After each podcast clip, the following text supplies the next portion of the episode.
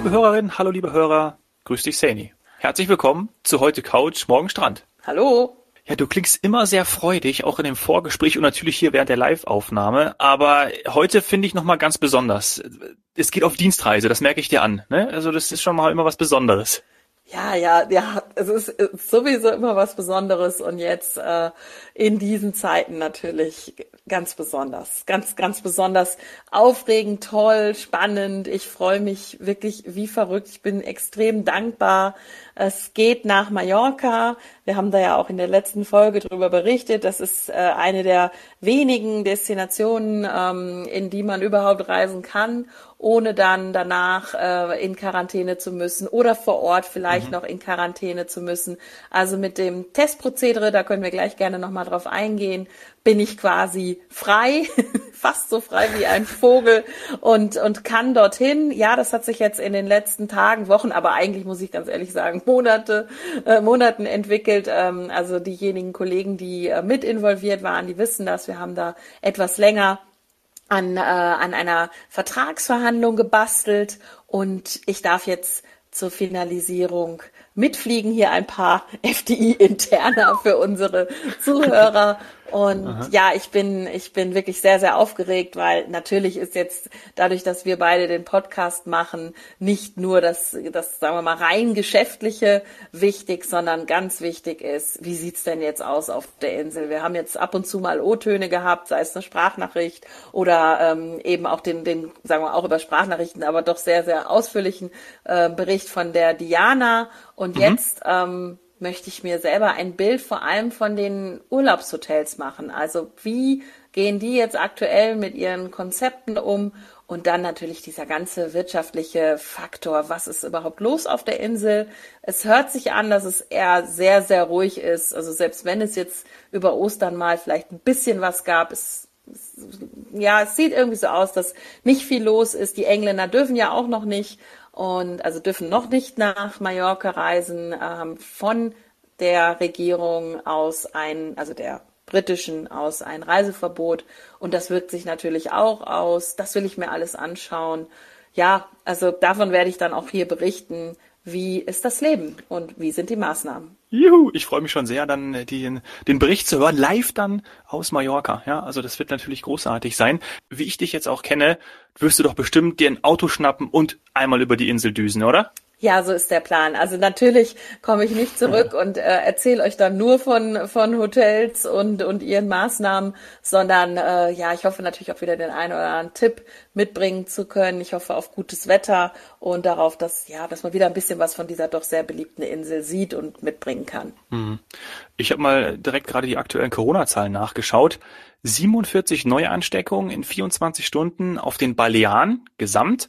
Kein einziger Todesfall und die Sieben-Tages-Inzidenz auf Mallorca liegt bei 31. Also echt gut. Ne? Und auch nach Ostern. Das war ja auch eine Diskussion, ja, die ich gar nicht mehr anfangen will, aber die auch wir auch oft gehört haben. Genau. Und auch die Tagesschau hat es jetzt noch einmal aufgenommen und hm ja, ich weiß nicht, vielleicht ist das auch so ein kleines Versöhnungsangebot, denn äh, wie, wie sagt man so schön, das mediale Bashing äh, von Mallorca und Mallorca-Urlauben war ja doch sehr, sehr hoch und äh, jetzt hat man quasi gesagt, dass trotz der Urlauber, die über Ostern ähm, auf Mallorca waren, da geistert immer noch diese Zahl von 40.000 herum, äh, dass es, dass es äh, wundersamerweise keinen Anstieg der äh, Inzidenzen gegeben hat und dass Mallorca eben immer in diesen in diesem sieben Tagesschnitt um die 30 liegt und damit äh, sehr sehr gut Mhm. Ähm, und auch die Berichte über Menschen in, in, in Quarantäne, ähm, da haben sie auch nochmal spezifiziert, dass das nicht immer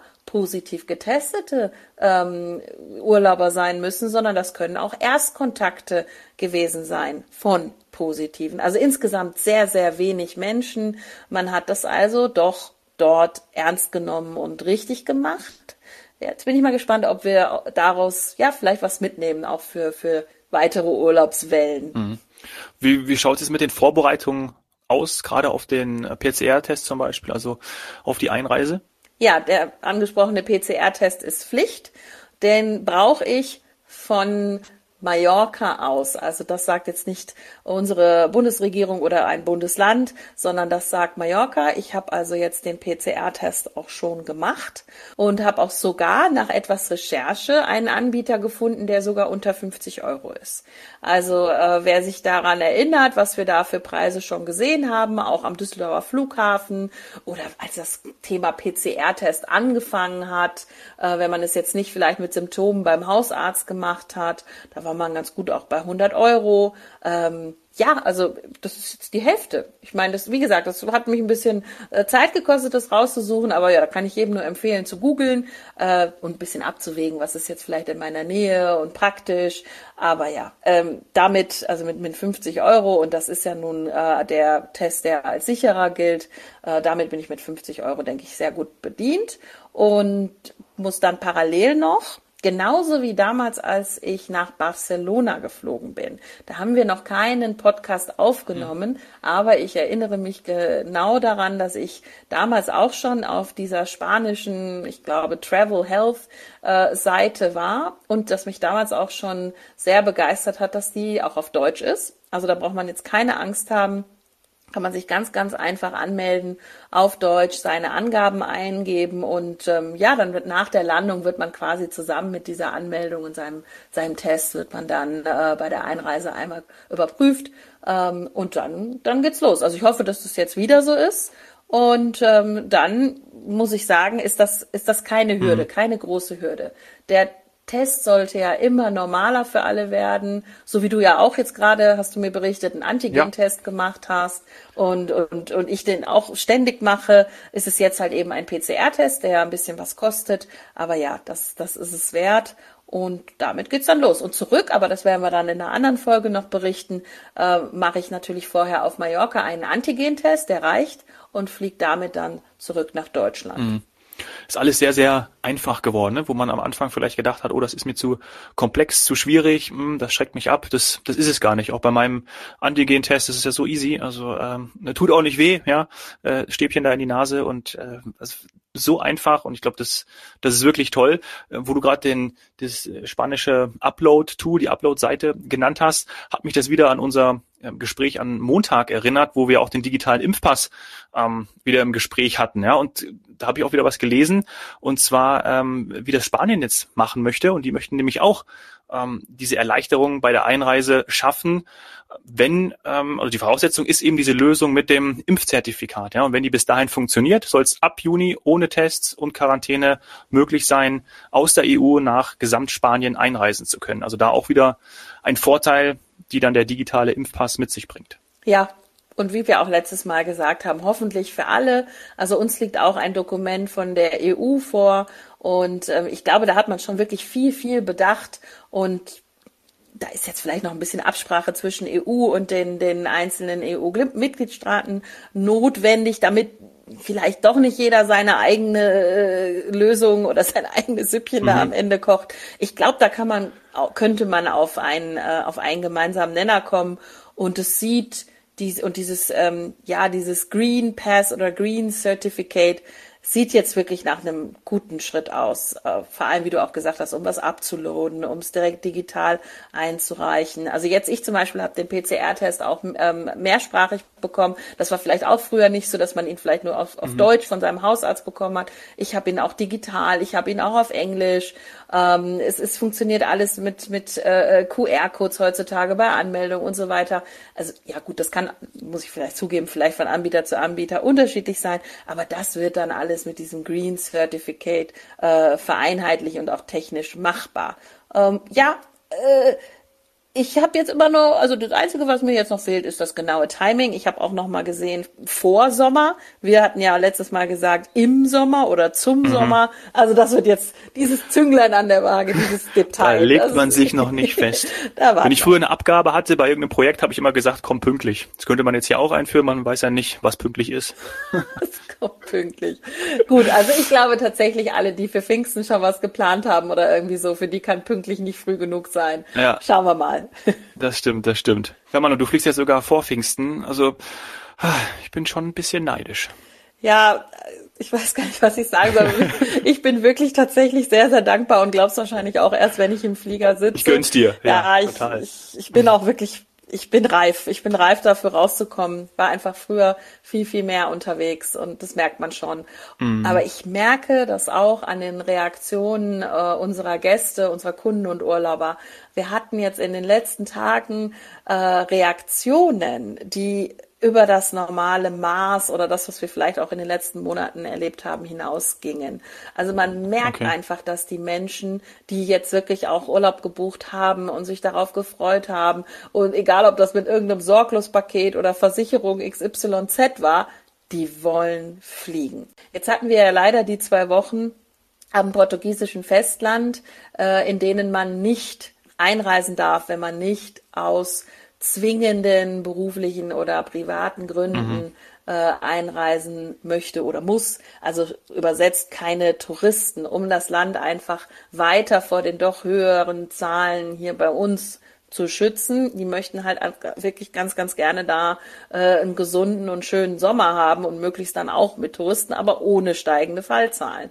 Äh, also ein sogenanntes Einreiseverbot, das jetzt tatsächlich sogar nach meinen letzten Informationen, das ist brandheiß, bis zum 30. April verlängert wurde. Also man sagt jetzt einfach vor Mai geht da nichts. Hm. Und die Urlauber, die eigentlich schon quasi auf dem gepackten Koffer gesessen haben ähm, und zum Teil sogar eine Geschäftsreise gebucht haben.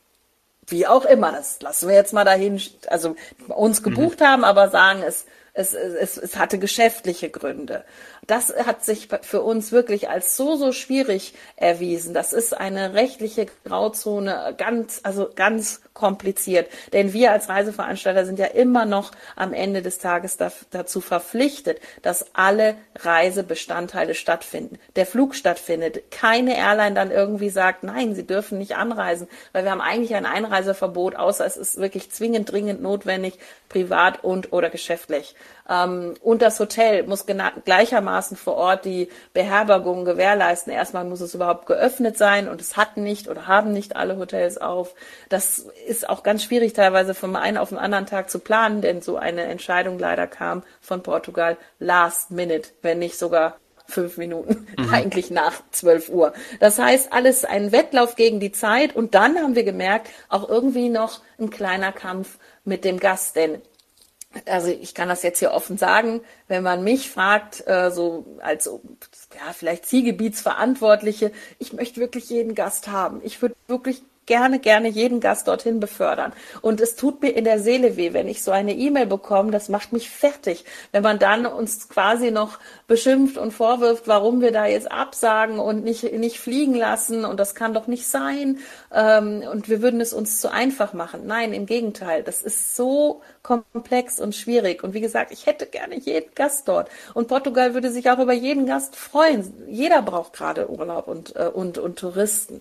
Aber wir können nicht. Wir können es nicht an jeder Stelle gewährleisten. Und es ist für die Menschen so schwer, das dann nachzuvollziehen. Also wirklich viele, inklusive mir, sind, sind so heiß auf Reisen äh, und würden auch, glaube ich, jetzt alles in, in Kauf nehmen. Und ja, also ich hoffe, dass es bei mir jetzt klappt. Also wir werden ja bald davon hören. Und dann, äh, dann natürlich auch für, für all unsere Gäste und, und auch in alle anderen Länder. Also ja, bitte habt Verständnis dafür, jetzt auch liebe Zuhörer, wenn euch mal eine ähnliche Situation widerfährt. Ähm, denke ich, ist vieles liegt natürlich auch an der Kommunikation. Aber ja, wir, wir haben auch schon im Podcast so oft gesagt, dass diese Situation sehr komplex ist. Wenn ihr sowas mal erlebt, stellt uns die Fragen, warum, wieso, weshalb. Wir versuchen das hier auch gerne zu beantworten. Äh, in dem Fall mussten wir leider sagen, wir verstehen es, Sie möchten reisen, wir können nicht. Und mhm. wir, wir, wir können nicht, weil wir es, wir können es nicht gewährleisten. Und es kam dann tatsächlich auch so, dass Portugal eben sogar noch den einen Tag dann genutzt hat und gesagt, nein, wir verlängern jetzt doch. Äh, also eine Grauzone. Ähm, und äh, danach leider erst die Klarheit. Ja, es ist, es ist schwierig für alle Beteiligten. Und wenn ich wiederkomme, haben wir hoffentlich dann wieder mehr positive News. Mhm. Danke aber auf jeden Fall für deine Offenheit und dass du das auch hier nochmal so so gesagt hast. Und ich freue mich natürlich jetzt, dass wir äh, dann am Freitag mit dir auf Mallorca sprechen können. Also äh, das ist jetzt meine Vorfreude. Du reist sozusagen für mich und für viele Hörer mit. Oh, schön gesagt. Danke. Danke, Sandy. Ciao, tschüss und guten Flug. Dankeschön.